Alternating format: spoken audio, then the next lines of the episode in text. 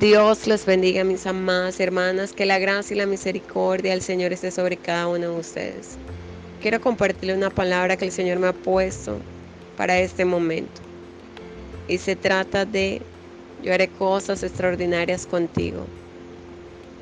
Y quiero hablarle a cada una de ustedes que están pasando por situaciones que parecieran que no nos vamos a poder levantar pero quiero decirle que sí nos vamos a levantar porque en Cristo somos más que vencedores. Y quiero leerles este capítulo de Esther. Esther 5, perdón, 2, 5. Había en Susa, residencia real, un varón judío cuyo nombre era Mardoqueo, hijo de Jair, hijo de Simeí, hijo de Cis, del linaje de Benjamín el cual había sido transportado de Jerusalén con los cautivos que fueron llevados con Jeconías, rey de Judá, a quien hizo transportar Nabucodonosor, rey de Babilonia, y había criado a Hadasa, es decir, Esther, hija de su tío, porque era huérfana, y la joven era de hermosa figura y de buen parecer. Cuando su padre y su madre murieron, Mardoqueo la adoptó como hija suya. Y le leo esta parte en el versículo 8 que dice, sucedió pues que cuando se divulgó el mandamiento y decreto del rey y habían reunido muchas doncellas en su residencia real a cargo de Gai, Esther también fue llevada a la casa del rey al cuidado de Gai, guarda de las doncellas de las mujeres. Y les traigo por qué este, esta cita bíblica. Porque quiero decirles que no importa la posición en la que estés. No se trata de lo que eres, sino hacia dónde Dios te quiere llevar. No sé cuántas de ustedes se están lamentando que pobrecita yo, de que no puedo salir adelante, que no tengo los recursos, no tengo la capacidad, no tengo las conexiones no tengo la, sabiduría ni el intelecto, ni siquiera tengo el apellido. Es más, soy extranjera, peor aún soy huérfana.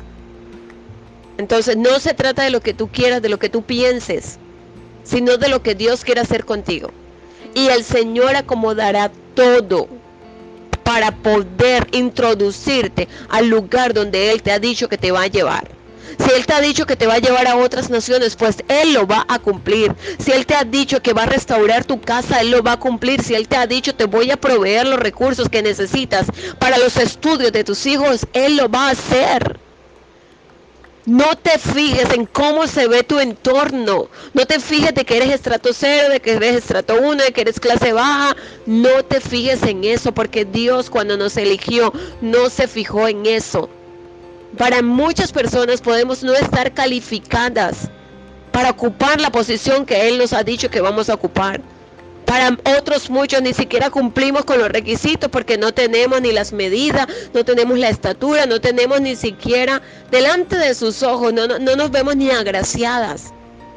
Pero recuerda que no es la gracia tuya, es la gracia que el Señor ponga delante de aquellas personas en nosotros.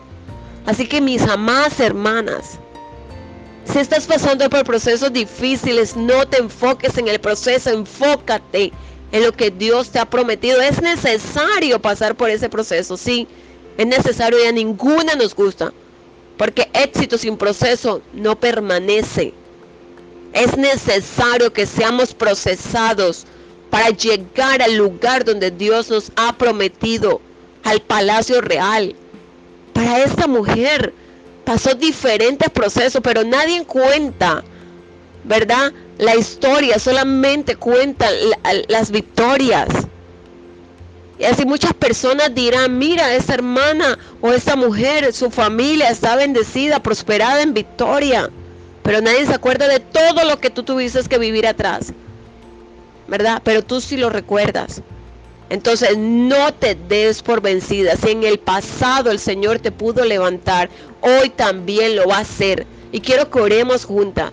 Quiero que digamos, Señor, yo te necesito. Necesito que me fortalezcas en esta hora, que tu Espíritu Santo me llene de fuerza, de vigor. Señor, en esta hora yo derribo todo pensamiento de fracaso, de yo no puedo, de yo no seré, de yo no alcanzaré. Todo pensamiento que me dice, tú no lo vas a poder lograr, Dios. Tus hijos no van a poder salir adelante, Señor. Yo cancelo en esta hora en esos pensamientos y me lleno de tu palabra, porque la fe viene por el oír y el oír la palabra de Dios, Señor, y en el nombre de Jesús.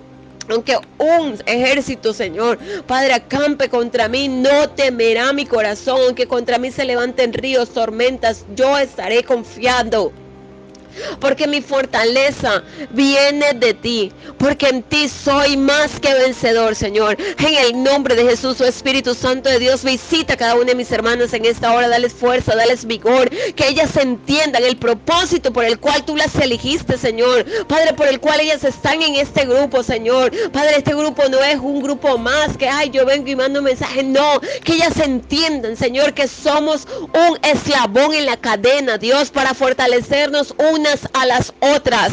En el nombre de Jesús, Señor, y alzamos en esta hora nuestros ojos a los montes, pidiéndote tu socorro, pidiéndote, Señor, tu misericordia para con nosotros y que nos ayudes, Dios, a caminar confiadamente hacia el destino que tú tienes preparado para nosotros. En el nombre de Jesús, Señor, bendice nuestras vidas y ayúdanos, Señor, a poner siempre nuestra mirada en ti y no en las circunstancias que nos rodean. En el nombre de Jesús y declaramos inoperante todo plan, toda artimaña, Señor, del enemigo, en contra de nuestras vidas, en contra de nuestra salud, en contra de nuestros familiares, porque mi casa y yo serviremos a Jehová. En el nombre de Jesús, Señor. Amén y amén. Bendiciones.